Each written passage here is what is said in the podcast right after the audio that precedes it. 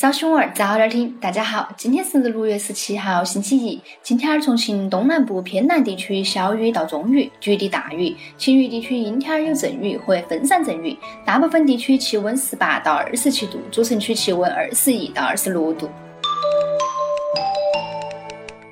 资本地。备受关注的红爱村桥隧工程目前进展顺利，施工量已完成百分之七十五，预计明年底可基本完工。据悉，红爱村隧道起点位于红爱村嘉陵江大桥北桥台，终点位于三中线与石杨路的交叉点及五台山立交，总长十一点二六千米。线路穿越五条既有隧道，其中包括两条铁路和三条轨道。建成投用后，可实现石桥铺最快十分钟直通江北。期待早点通车，以后杨家屯、陈家屯石桥铺到江北好方便呐。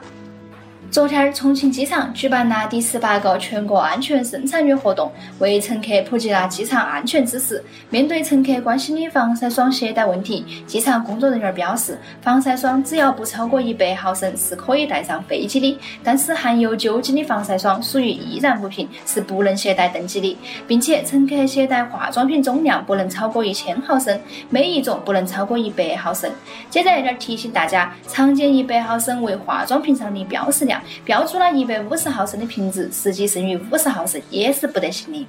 重庆自来水有限公司和重庆中华供水公司发布消息，因市政工程和管道工程施工，未来三天，渝中区、江北区、渝北区、九龙坡区、巴南区和南岸区六区数十个小区将停水，提醒广大市民提前预知信息，做好蓄水准备。停水的小区有理假没得，提前接好水哟。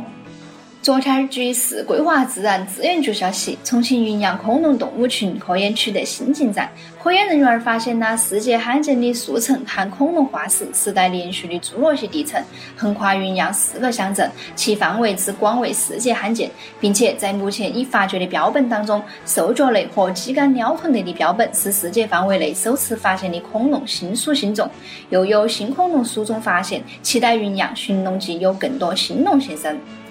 去年过了法考的考生注意了，从六月十八号上午九点到二十三号晚上十二点，可登录司法部网站填报申请授予法律职业资格相关信息。同时，申请人需在六月二十六号到三十号。前往法律职业资格申请地司法行政机关提交居民身份证原件等相关材料，办理资格申请和信息核验事宜。此外，今年法考客观题考试报名正在进行，截至六月二十号晚上十二点。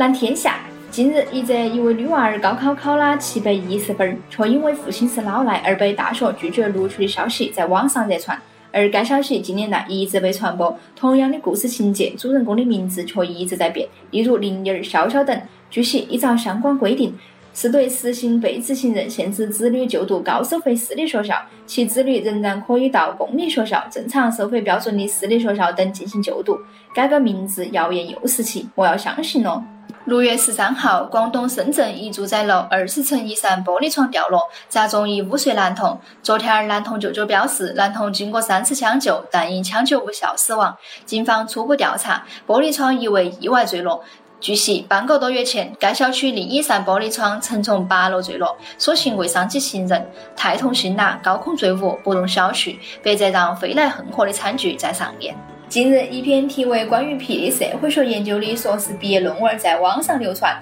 有网友讥讽：“寒窗苦读那么多年，还真是研究了个屁！”据悉，作者高建伟不仅凭借那篇论文通过硕士论文答辩，还被评为优秀。对此，有专家表示，论文能否写好，关键在于态度。如果学术态度端正，题目再怎么光怪陆离，也一样可以讲成经典。经常有人说：“你懂个屁！”事实上，那个屁还真有太多人不懂。近日，四川卧龙警方接到求助，一支七人组成的驴友队伍在大学堂海拔四千五百米以上遇险，一名女性驴友已经遇难。经过三天的徒步救援，前往上山的营救队伍已于昨天儿护送着遇难者遗体顺利下山。据官方通报显示，该事件属于违规穿越事件，将依法对六个人进行五千块钱罚款的行政处罚，并支付医疗救护费用。今年六月五号，美国政府以印度未能确保向美国提供公平合理的市场准入为由，宣布取消给予印度的普惠制待遇，导致两国贸易关系变得更加紧张。印度政府决定从昨天开始对包括杏仁、豆类和核桃在内的二十八种美国产品加征关税。更多精彩新闻，请深阅读新重庆客户端。